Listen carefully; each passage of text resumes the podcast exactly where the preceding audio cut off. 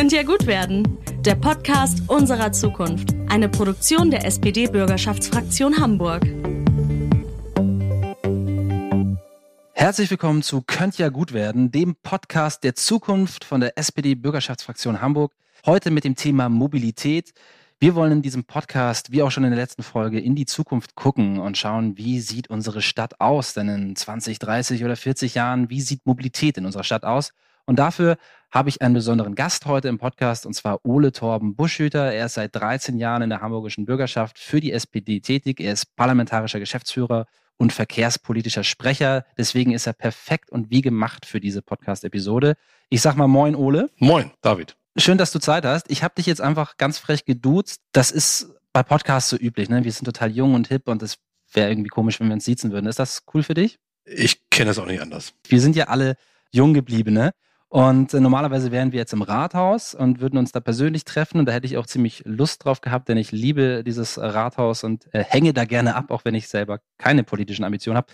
Können wir momentan nicht. Aber das ist auch kein Problem. Ich fragte einfach mal, du bist aber gerade im Rathaus, oder? Ich bin im Rathaus und habe den Blick auf einen frühlingshaften Rathausmarkt. Sehr schön. Ja, ich sitze hier zu Hause bei mir im Wohnzimmer mit einem Kaffee und einem Hund, der mich sehnsüchtig anguckt, weil er unbedingt in den Stadtpark will. Deswegen machen wir schnell eine Podcast-Folge. Es geht ums Thema Mobilität.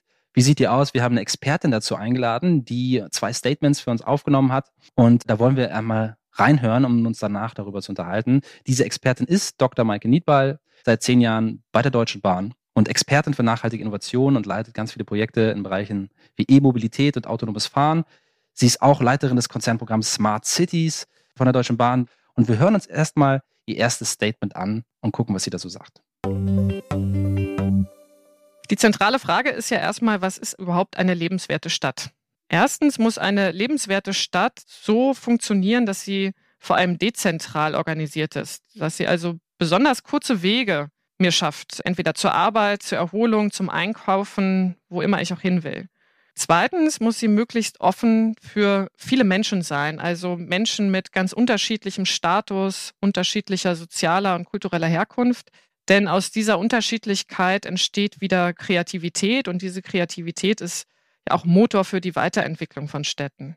Drittens muss sie flexibel sein und sich immer wieder auch an die neuen Bedürfnisse ihrer Bewohnerinnen anpassen. Und viertens, sie muss nachhaltig funktionieren, also sie darf keine Ressourcen zulasten Dritter verbrauchen. In all diesen Punkten kam immer wieder auch indirekt die Mobilität vor. Und das ist auch für mich die Kernfrage, wie kann Mobilität zu lebenswerten Städten beitragen? Ganz wichtig ist auch die Frage, bitte nicht umgekehrt zu stellen, wie kann ich denn mobil sein und wie viel Lebensqualität bin ich bereit dafür auch aufzugeben? Wenn wir zu einer Mobilität in lebenswerten Städten kommen wollen, dann geht es vor allem auch um eine Entlastung des Verkehrs, insbesondere auf der Straße. Es geht um deutliche Emissionsreduktion, also in Form von Schadstoffen, von Lärm. Und es geht darum, neue, attraktive, umweltfreundliche Angebote für Mobilität und Logistik zu schaffen. Diese Angebote, die müssen so funktionieren, dass Anbieter zum Beispiel Flächen in Städten dann gemeinsam nutzen und in diesem Sinne auch partnerschaftlich zusammenarbeiten. Und an dieser Stelle kommen auch die Städte wieder ins Spiel, nämlich als Gestalter.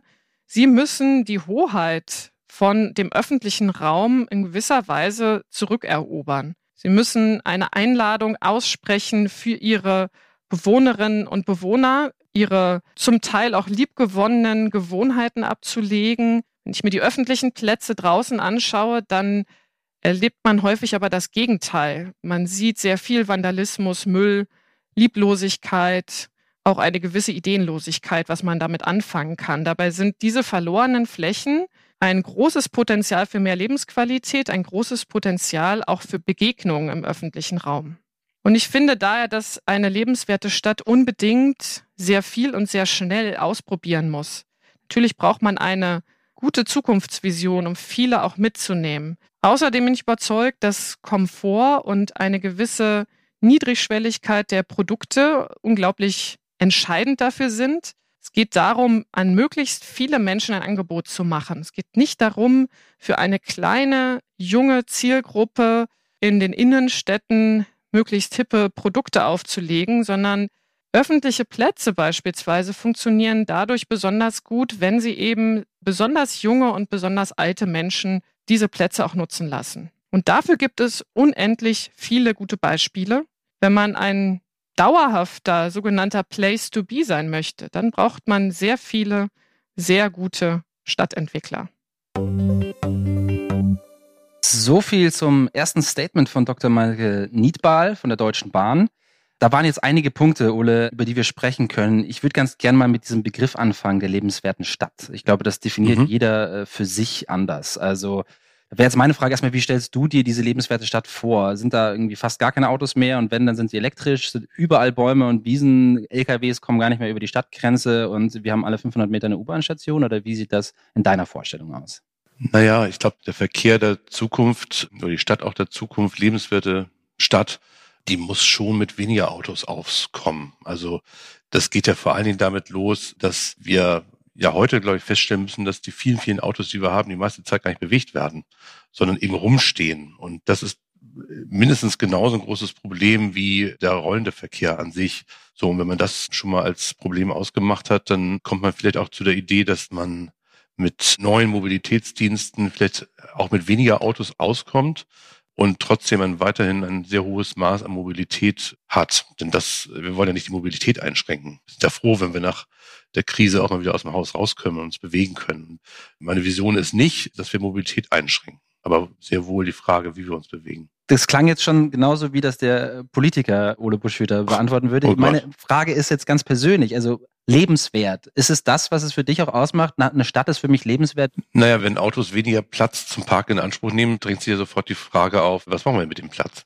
Also nur ihn freizuräumen, macht die Stadt auch noch nicht gleich automatisch schöner, lebenswerter. Wir haben viele Stellen in der Stadt, wo wir uns zum Beispiel Radwege wünschen, aber wo der Platz bis dann nicht dafür da ist. Es geht um Aufenthaltsqualität, auch für Fußgänger, für Passanten, für Kunden in Ortszentren und so weiter. So, also das alles macht natürlich lebenswerte Stadt aus. Wenn wir das jetzt auf Hamburg beziehen, also wo wird Hamburg jetzt konkret lebenswerter? Ich kenne so die Bilder vom Rathausmarkt noch von früher. Ich weiß schon, wo sich das Stadtbild da verändert hat, aber wo, wo wird unsere Stadt momentan lebenswerter? Na, ganz aktuell haben wir die Diskussion auch um die autoarme Innenstadt, Stichwort Jungfernstieg. Einerseits, wo wir jetzt schon den Individualverkehr, den motorisierten Individualverkehr rausgenommen haben zunächst mit einer etwas provisorischen Lösung, wo es schon darum geht, den Jungfernstieg auch dauerhaft umzubauen, sodass dort nur noch äh, Busverkehr, Radfahrer und so weiter unterwegs sind, wo dadurch mehr Raum geschaffen wird für Fußgänger, mehr Aufenthaltsqualität geschaffen wird. Das ist ein ganz prominentes Beispiel. Wir diskutieren über die Zukunft der Mönckebergstraße. Da gehen die Meinungen auch sehr auseinander, was sozusagen lebenswerte Stadt auch an der Stelle ausmacht. Denn den Prozess, den wir am Jungfernstieg jetzt angefangen haben, der wurde in der Mönckebergstraße ja schon vor 20 Jahren gemacht. Also Individualverkehr gibt es dort nicht, motorisierten, sehr wohl aber Busverkehr. Jetzt wird auch darüber diskutiert, ob der Busverkehr aus der Mönckebergstraße raus sollte und was man dann mit dem Platz dort anfängt. Da gehen die Meinungen aber noch auseinander. Aber auch das ist sozusagen eine Stelle, wo das Thema lebenswerte Stadt ganz oben steht und wo wir uns Gedanken machen und verschiedene Konzepte ausprobieren. Lass uns konkreter sprechen. Mobilität muss zukunftsfähig und nachhaltig sein. Es ist klar, es ist so immer wieder dieselbe Diskussion. Auf der einen Seite will man mehr Angebote schaffen, gerade ÖPNV-mäßig. Und die müssen auch niedrigschwellig sein, die müssen kostengünstig sein. Das muss sich irgendwie jeder leisten können. Gleichzeitig gilt es auch dann quasi, naja, den Autoverkehr und, und die anderen, sag ich mal, emissionslastigen Transportwege da unbequemer zu machen und das vielleicht mehr zu besteuern oder das da höherschwellig sozusagen zu machen. Kann man denn Berufspendlern aus Harburg und Rahlstedt einfach sagen, pass mal auf mit dem Auto in die Stadt, ist jetzt nicht mehr? Oder wenn, dann kostet es total viel Geld. Also kann man das machen? Theoretisch könnte man das wohl machen. Unser Ansatz ist es nicht, sondern wir wollen vor allen Dingen mit sehr guten Angeboten überzeugen, alternativen Angeboten. Und wo du nun gerade auch Rahlstedt ansprichst, haben wir seit vielen, vielen Jahren den Plan, eine S-Bahn nach Rahlstedt zu bauen. Das ist auch mein Herzensanliegen, wo ich seit 20 Jahren kämpfe. Da sind wir jetzt auch tatsächlich so weit, dass das gebaut wird. Und in fünf Jahren soll die Strecke bis Rahlstedt eröffnet werden. Dann haben wir sozusagen ein attraktives Angebot und darauf setzen wir zunächst einmal oder haben auch die Analyse zu sagen, okay, es gibt Stadtteile, wo das Angebot auch im öffentlichen Verkehr noch nicht so gut ist wie anderswo und wo wir uns dann auch nicht darüber wundern dürfen, dass dort mehr mit dem Auto gefahren wird, auch mehr Pendlerstrecken mit dem Auto zurückgelegt werden, weil einfach das Angebot mit dem öffentlichen Verkehr noch nicht so gut ist wie anderswo. Lass uns aber nochmal kurz über die Verkehrssituation sprechen. Die Menschen insgesamt werden ja nicht weniger und sie werden auch nicht weniger oft in die Stadt fahren wollen. Was muss da noch passieren oder da muss doch eigentlich noch sehr, sehr viel funktionieren, dass das auch ohne Auto funktioniert? Ich meine, Stichwort S4 und sowieso, was muss da passieren? Na, zunächst einmal haben wir uns ein Ziel gesetzt. Wir wollen, dass bis 2030 80 Prozent der Wege, die in der Stadt zurückgelegt werden, mit Mitteln des Umweltverbunds zurückgelegt werden. Das ist entweder Bus und Bahn oder eben Radfahren und zu Fuß gehen. Und ganz konkret für Bus und Bahn streben wir 30 Prozent an, wobei man dazu sagen muss, dass wir zuletzt bei 22 Prozent Anteil lagen. So, ähm, das heißt, müssen fast die Fahrgastzahlen um 50 Prozent steigern, um dieses Ziel zu erreichen. Und dafür brauchen wir natürlich äh, massiven Ausbau der Infrastruktur. Wo wird es dann demnächst vielleicht eine Fußgängerzone geben, wo es sie bisher nicht gibt? Naja, ein großes Beispiel ist halt dieser Burchardplatz, mhm. südlich der Steinstraße, also auch im Innenstadtbereich gelegen, der aktuell ein riesengroßer Parkplatz ist. Gelegentlich findet auch ein Wochenmarkt statt. Ach, jetzt weiß ich, welcher Platz das ist. Okay, gut. Ich dachte, ja. vorhin dachte ich mir, Burchardplatz, im Burchardplatz, da parke ich häufig. Ah ja, das kannst du ja schon mal abgewöhnen. Kann ich dann in Zukunft nicht mehr. Ja, ist doch gut. Ich parke da sowieso nur mit Carsharing. Ich habe kein eigenes Auto. Ah, ja, gut. Aber darüber sprechen wir gleich auch nochmal. Unsere Expertin Dr. Maike Niedball hat aber noch mehr zum Besten gegeben und wir hören mal rein in den zweiten Teil ihres Statements. Schließen wir doch einmal die Augen und laufen imaginär unseren täglichen Weg zur Arbeit ab. Nein, also nicht der tägliche Weg im Homeoffice zum Schreibtisch, der wäre ein bisschen zu kurz, sondern unser tatsächlicher Weg zur Arbeit ins Büro in der Stadt. Welche Verkehrsmittel begegnen uns da? Vermutlich werde ich als erstes über sehr viele parkende Autos am Wegesrand stolpern. Und dann werde ich einige Autos sehen auf der Straße mit nur wenigen Insassen, meistens nur die, die am Steuer sitzen. Und vereinzelt sehe ich ein paar Fußgänger, Fahrradfahrer, ich sehe Busse, U-Bahn und S-Bahn. Und das ist genau auch der Punkt. Es gibt heute ja schon eine sehr breite Palette an Möglichkeiten der Fortbewegung in der Stadt. Aber das Entscheidende ist, dass sie nicht gleichberechtigt funktionieren. Das fällt mir immer wieder auf, gerade im Fußgänger- und Fahrradverkehr. Aber die Verkehre der Zukunft, die müssen miteinander funktionieren, nicht nebeneinander und erst recht nicht gegeneinander. Ich bin immer noch erstaunt, wie wir in Zeiten der Corona-Pandemie zu sehr vielen schnellen kreativen Lösungen gekommen sind. Und das ist genau der Punkt, an dem auch wir bei Smart Cities ansetzen. Wir schauen, was können wir mit bestehender Infrastruktur in den Städten machen, um so zu besseren Lösungen im Bereich von Mobilität und Logistik zu kommen. Ganz konkret die Frage, wie eigentlich Bahnhöfe besser auch in das öffentliche Leben integriert werden können. Sie müssen aus meiner Sicht mehr Aufenthaltsqualität schaffen, eine viel angenehmere Atmosphäre ausstrahlen und sie müssen sich vor allem viel besser in die umliegenden Stadtquartiere einfügen. Denn am Ende sind sie Eingangstor zum Schienenverkehr, umgekehrt aber genauso Eingangstor zu den Städten und den Quartieren. Und das ist letztendlich das, worauf es bei uns bei Smart Cities ankommt. Und ich weiß, von welcher Herausforderung ich dort spreche, weil wir nämlich 5400 Bahnhöfe in Deutschland betreiben. Nachhaltige Mobilität hat aber auch etwas mit der ersten und letzten Meile zur Schiene dann zu tun. Und bei aller Kritik, die man da haben kann, zum Beispiel an einigen Bikesharing-Anbietern, müssen wir uns doch vor Augen führen, dass sich auch neue Formen gut etabliert haben, also E-Scooter, Elektromopeds oder auch On-Demand-Verkehre. Und wir dürfen dabei auch nicht vergessen, das sind solche Verkehre, die in der Regel und im Durchschnitt deutlich weniger Platz verbrauchen. Und daran sollten wir aus meiner Sicht unbedingt anknüpfen. Ein letzter Gedankenanstoß, da ja noch zum Schluss. Stellen wir uns doch einmal vor, wenn wir an den parkenden Autos vorbeilaufen, was würde eigentlich passieren, wenn diese parkenden Autos nicht mehr Autos sind, sondern Bäume? Wie würde dann wohl unsere Nachbarschaft aussehen? Ja, stellen wir uns das doch mal vor, der Weg zur Arbeit. Beziehungsweise stellen wir es uns nicht vor, sondern reden wir darüber, Ole. Was muss passieren, damit der ÖPNV das Verkehrsmittel Nummer eins in Hamburg wird? Ich glaube, wir brauchen deutlich mehr Angebot. Die Bequemlichkeit, der, der Komfort wird nie eins zu eins so sein wie mit dem eigenen Auto. Da hat man echt sein eigenes Reich, hat einen kurzen Weg, bestenfalls zum Fahrzeug fährt los. Wenn wir mehr Fahrgäste für Bus und Bahn gewinnen wollen, dann sind es doch ja, vor allen Dingen die Leute, die bislang eben mit dem Auto fahren. Die sind im Prinzip der Maßstab. Ja, den muss man es so bequem machen, dass immer mehr auch aus dieser Gruppe bereit sind, ihr Auto stehen zu lassen. So, und dafür müssen die Wege zur nächsten Haltestelle kürzer werden. Es muss im Prinzip innerhalb kurzer Zeit auch der nächste Bus kommen. Man muss da nicht lange warten. Oder man steigt gleich in eine U-Bahn-Haltestelle ein, wobei wir nicht die ganze Stadt mit U-Bahn-Haltestellen vollpflastern können. Der Bus als Zubringer zur U-Bahn oder zur S-Bahn wird natürlich weiterhin eine große Rolle spielen. So, es muss Platz da sein, es muss sauber sein, attraktiv. Ein rundum sorglos Paket sozusagen müssen wir anbieten mit Bus und Bahn. Eine Sache hat mir da jetzt gefehlt, und zwar die Kosten für den ÖPNV. Ja, gutes Thema. Mhm. Einige sagen immer, dass es eigentlich gar nichts kosten darf. Ich sage da manchmal immer, Bus und Bahn muss kostenlos sein, damit ich mir mein Auto noch leisten kann. Ja, das ist so ein bisschen, man fragt sich immer, woher die Diskussion kommt, weil wenn man das nüchtern betrachtet, dann ist Bus und Bahn auch jetzt schon eigentlich immer günstiger, als mit dem eigenen Auto zu fahren. Wenn man beim Autofahren alle Kosten mit einberechnet. Wenn man sozusagen die Anschaffung und die ganzen Fixkosten schon abhakt und dann am Ende nur die Benzinkosten mit dem HVV-Tarif vergleicht, ja, dann steht der HVV häufig schlechter da. Aber das führt uns ja nicht zur Mobilitätswende. Gleichzeitig kostet die Erbringung der Verkehrsleistung, Bus und Bahn, ja auch sehr, sehr viel Geld. Und ich halte es insofern schon für richtig, dass Mobilität auch ihren Preis hat. Wenn es um Bevölkerungsgruppen geht, die sich Bus und Bahn nicht leisten können, dann brauchen wir dafür maßgeschneiderte Angebote. Aber andernorts haben deutlich reduzierte Fahrpreise eigentlich nicht den Effekt erbracht, dass günstigere Fahrkarten zu deutlich mehr Fahrgästen geführt hätten. Okay, ist das tatsächlich so? Also weißt du da ein konkretes Beispiel, wo das so ist, dass man gesehen hat, okay, wir haben die Fahrkarten günstiger gemacht und es wird nicht mehr Fahrkarten gekauft? Das ganz klassische Beispiel ist Wien, die vor einiger Zeit dieses 365-Euro-Ticket eingeführt haben. Davon haben sie auch viele verkauft. Ja. 365 Euro sind Jahresticket. Genau, genau. Ein Euro pro Tag.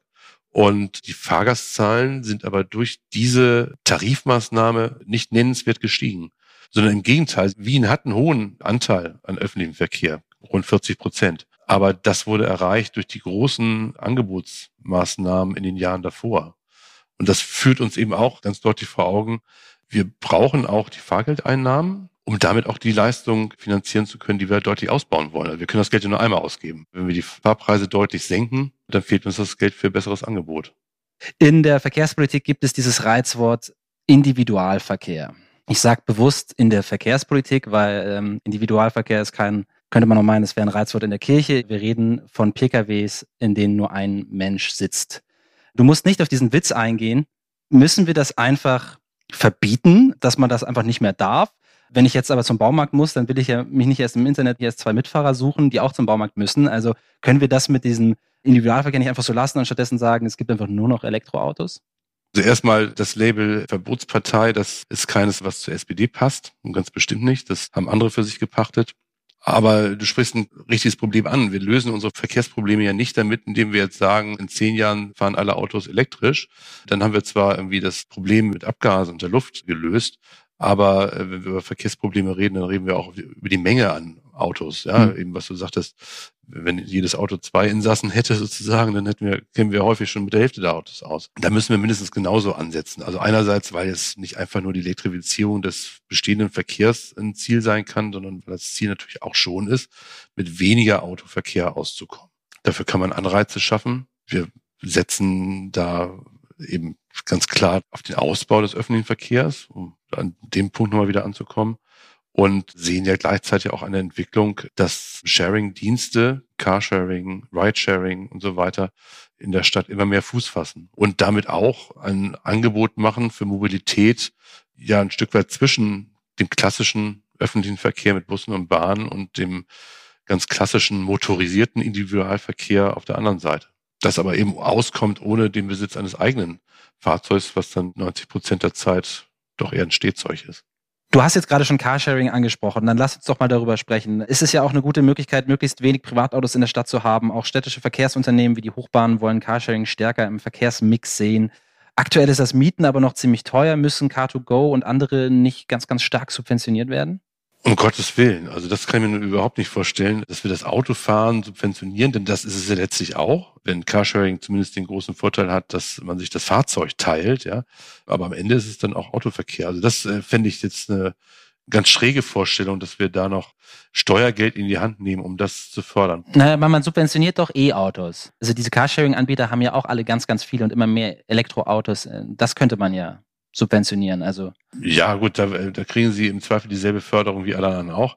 Aber was uns wichtig ist, dass Carsharing auch in der Stadt präsent ist. Also wir haben vor einigen Jahren schon diese Switch-Punkte entwickelt, so Mobilitätshubs, wenn man so will, wo diese Angebote auch vorgehalten werden, markierte kleine Parkplätze, wo die Fahrzeuge abgestellt werden und so weiter, wo man auch einen Stellplatz findet, um das Fahrzeug wieder loszuwerden. Davon haben wir viele in der Stadt eingerichtet und davon brauchen wir auch mehr, weil es natürlich gerade darauf ankommt, dass Carsharing auch dort verfügbar ist, wo man es braucht. Hm. Also es nützt ja nichts, wenn ein paar Kilometer weiter das nächste Fahrzeug steht, dann ist die Hürde, es zu nutzen, ja ganz, ganz hoch. Und diese Hürden müssen wir abbauen.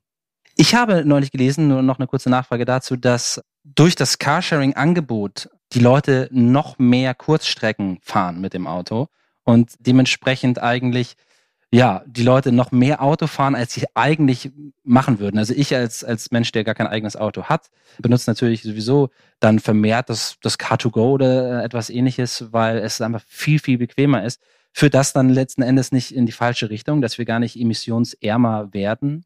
Also es ist zumindest keine Entwicklung, die dauerhaft gut wäre. Ja, in unserer Vorstellung ersetzt Carsharing ja das eigene Auto, ohne dass man in seiner Mobilität eingeschränkt wird. Also wenn man ein Auto braucht, dafür gibt es gute Gründe, der Wochenendeinkauf, mal die Fahrt mit der ganzen Familie irgendwo hin und, und, und. Das wollen wir nicht verbieten. Solche Anlässe gibt es und das Auto wird auch zukünftig eine große Rolle spielen. Aber ob man deswegen für die ein oder zwei Fahrten, die dann wirklich unverzichtbar sind, die ganze Woche ein Auto vorhalten muss, das ist ja halt die große Frage.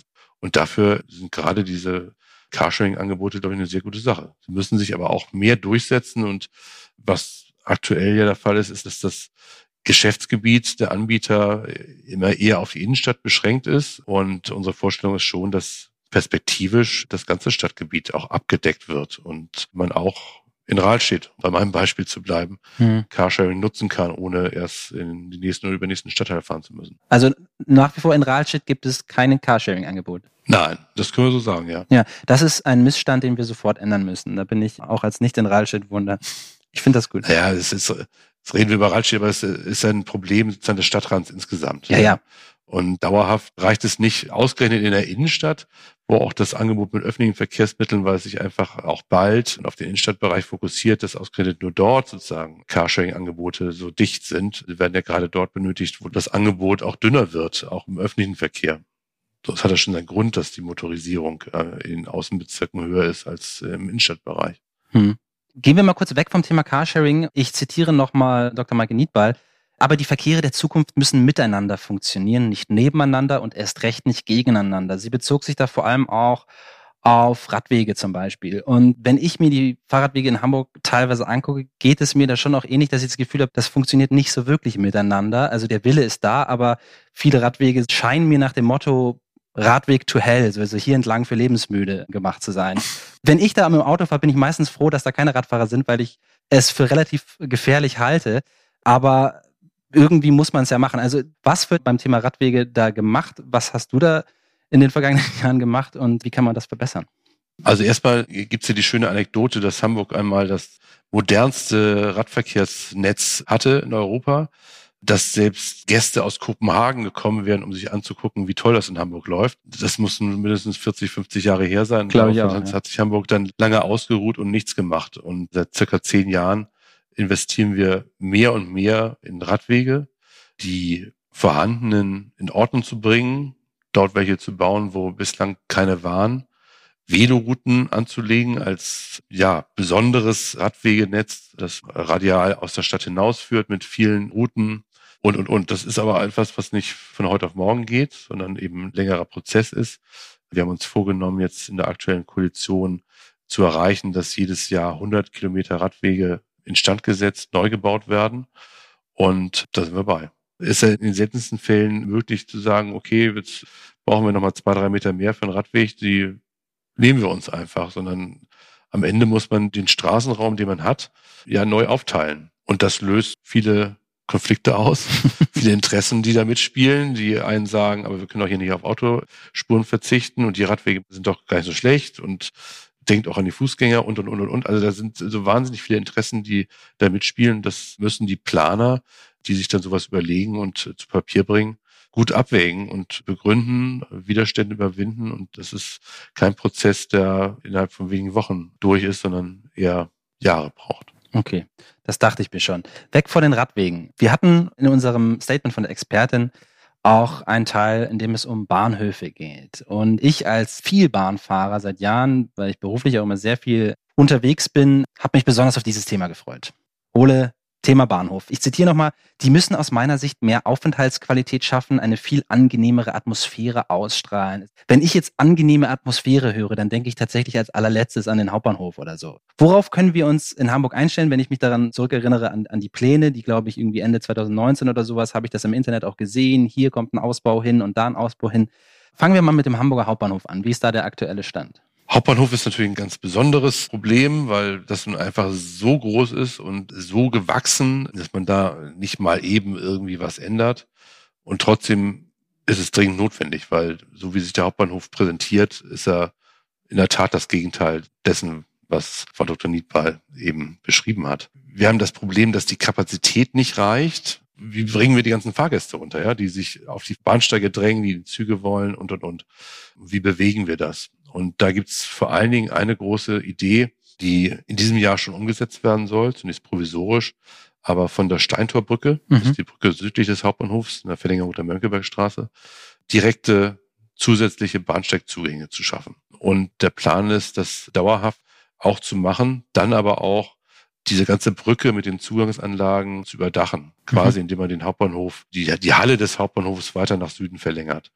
Und auch zur Gestaltung dann des ganzen Hauptbahnhofumfeldes findet in diesem Jahr ein städtebaulich freiraumplanerischer Wettbewerb statt, wo Architekturbüros eingeladen sind, sich kluge Gedanken zu machen, ihre Entwürfe zu präsentieren. Okay, gut. Also wir können gespannt sein, was da noch passiert. Ist ja schon auch der Wahnsinn. Ne? Das war mir vor diesem Podcast auch gar nicht klar, dass wir in Hamburg tatsächlich irgendwie nach Paris mit dem Gare de Lyon den, den hochfrequentiertesten Bahnhof Europas haben, irgendwie, dass ja. da jeden Tag eine halbe Million Menschen durchfährt.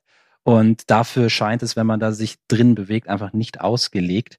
Also die Analyse, die von Frau Dr. Nieper kam, ist ja völlig richtig. Also die, die Bahnhöfe insgesamt und nicht nur der Hauptbahnhof jetzt als Aushängeschild für die ganze Stadt müssen attraktiver werden. Wir haben da viele gute Beispiele auch was Neubauten angeht und ganz furchtbare Beispiele, wo ganz viel Potenzial ist, ist das zu ändern. Und es dürfen einfach nicht nur Zweckbauten sein, sondern müssen tatsächlich auch einladen. Man soll sich nicht vom Bahnhof fürchten müssen oder sowas als unwirtlichen Ort. Das hat man ja an einigen Stellen doch. Wenn wir darüber reden, Leute zum Umsteigen zu bewegen, dann gehört es auch dazu, den Bahnhof quasi als Hemmschwelle zu überwinden. Also dem mehr Aufmerksamkeit zu schenken. Bahnhöfe attraktiver zu machen, finde ich, glaube ich, ist, ist ganz wichtig. Das wurde bislang zu wenig beachtet. Genug von den Bahnhöfen. Ich habe schon von On-Demand-Verkehr gehört. Frau Dr. Niedball hat es jetzt auch nochmal erwähnt. Gibt es das für den normalen Otto-Normalbürger oder die Bürgerinnen auch in Zukunft? Gibt es da irgendwelche Planungen? Also unsere Idee ist ja, mit deutlich mehr öffentlichen Verkehr in die Fläche zu gehen und mehr Angebote zu machen, auch an Stellen, wo bislang der öffentliche Verkehr nicht, gar nicht oder nicht ausreichend präsent ist. Und ich glaube, an der Stelle kommen auch diese Demandverkehre ins Spiel. Wenn man es schafft, sie klug auch in den öffentlichen Verkehr zu integrieren, dann können sie dazu beitragen, dass öffentlicher Verkehr mit Bussen, dann mit On-Demand-Shuttles an Stellen stattfindet, wo wir ansonsten weder räumlich noch wirtschaftlich in der Lage wären, klassischen ÖPNV anzubieten. Und das ist die ganz große Chance, sich diese Technik zunutze zu machen, um noch mehr in die Fläche zu gehen, um die Leute von zu Hause zur nächsten Schnellbahnhaltestelle zum Beispiel zu transportieren. Wir haben in Hamburg ja zwei solche Systeme, Moja einerseits und Yoki andererseits. Und gerade das System Yoki wo die Bahn als Partner mit dabei ist, da ist das Ganze so aufgestellt, dass man es schon als in den HVV, in die Fahrplanauskunft, auch in den Tarif mit integriert. Und ich glaube, das ist die Zukunft, ja, auch des öffentlichen Verkehrs, ihn noch attraktiver zu machen, quasi die ganze Kette, auch die Wegekette, auch die letzte Meile mit öffentlichen Verkehrsmitteln bestreiten zu können. Autonom fahrende Fahrzeuge als, als Teil des öffentlichen Verkehrs, als Zubringer zur nächsten Schnellbahnhaltestelle. Vielleicht auch, wenn man es weiterspinnt, für besondere Beförderungsfälle, wenn es zum Beispiel um die Behindertenbeförderung geht. Also ist schon die Erwartung und, und das Ziel, dass der öffentliche Verkehr als Massenverkehrsmittel das Rückgrat unserer Mobilität auch der Zukunft sein muss. Sehe ich genauso, sehe ich genauso. Saßt du schon mal in so einem autonomen Fahrzeug? Ja, ein, zwei Mal. Ich habe mich gewundert, dass sie noch einen Scheibenwischer brauchen. Aber das ähm, ist wohl irgendwie deutsche Vorschrift. Stimmt, den ja. brauchen, brauchen sie eigentlich nicht. Ne? Äh, nee, ich, ich saß nur bisher einmal in dem River Bus in der Hafen City. Aber den fand ich. Spooky. Äh, genau, spooky ist, glaube ich, das richtige Wort, das das beschreibt. Ole, ist ja ein Podcast und man kann nicht sehen, was hier passiert, aber ich weiß, dass du vor dir so eine Glaskugel hast. Die steht nämlich im Rathaus und da kann man reingucken und die zeigt einem, wie der Verkehr in Hamburg so in 30, 40 Jahren aussehen wird. Guck doch mal für uns rein und beschreibe uns, was du da siehst. Ich sehe vor allen Dingen, dass wir die verschiedenen Wege von Mobilität uns viel besser nutzbar machen. Keiner ist mehr festgelegt auf ich fahre nur Auto oder ich fahre nur mit dem Fahrrad oder ich fahre nur mit Bus und Bahn, sondern wir nutzen die Möglichkeiten dann, wenn sie sinnvoll sind. Und jedes Verkehrsmittel hat seine Berechtigung. Und ich sehe, dass wir viel mehr mit Bus und Bahn fahren, dass wir mehr Fahrrad fahren, dass wir vielleicht auch mehr zu Fuß gehen, was sicherlich auch gut ist, und trotzdem immer ein Auto parat haben, wenn wir es brauchen. Und das muss nicht immer das eigene sein, im Gegenteil. Eher auch mehr Carsharing, mehr Gemeineigentum sozusagen, sodass unsere Straßen nicht mehr zugeparkt sind mit Fahrzeugen, sondern mehr Aufenthaltsqualität bieten. Ich hoffe, dass die Glaskugel recht hat, aber ein kleines bisschen hoffe ich mir auch, dass sie nicht ganz recht hat, weil ich hätte mir gehofft, dass in 40 Jahren auf jeden Fall schon sehr viele schwebende Verkehrsmittel in Hamburg zu sehen wären, auf denen wir dann irgendwie zur Arbeit fahren können, schweben können. Lieber Ole, ich bedanke mich recht herzlich für dieses sehr, sehr angenehme Gespräch. Hast du noch an der Stelle irgendwas Wichtiges, was du raushauen willst oder möchtest du noch jemanden grüßen oder so? Alle Leute, die mich kennen. Alle, ja, die anderen auch. Das ist doch super. Dann bedanke ich mich und sag Tschüss und bis zum nächsten Mal. Auch an alle Zuhörenden. Ich hoffe, ihr hattet Spaß und habt was mitgenommen. Vielen Dank.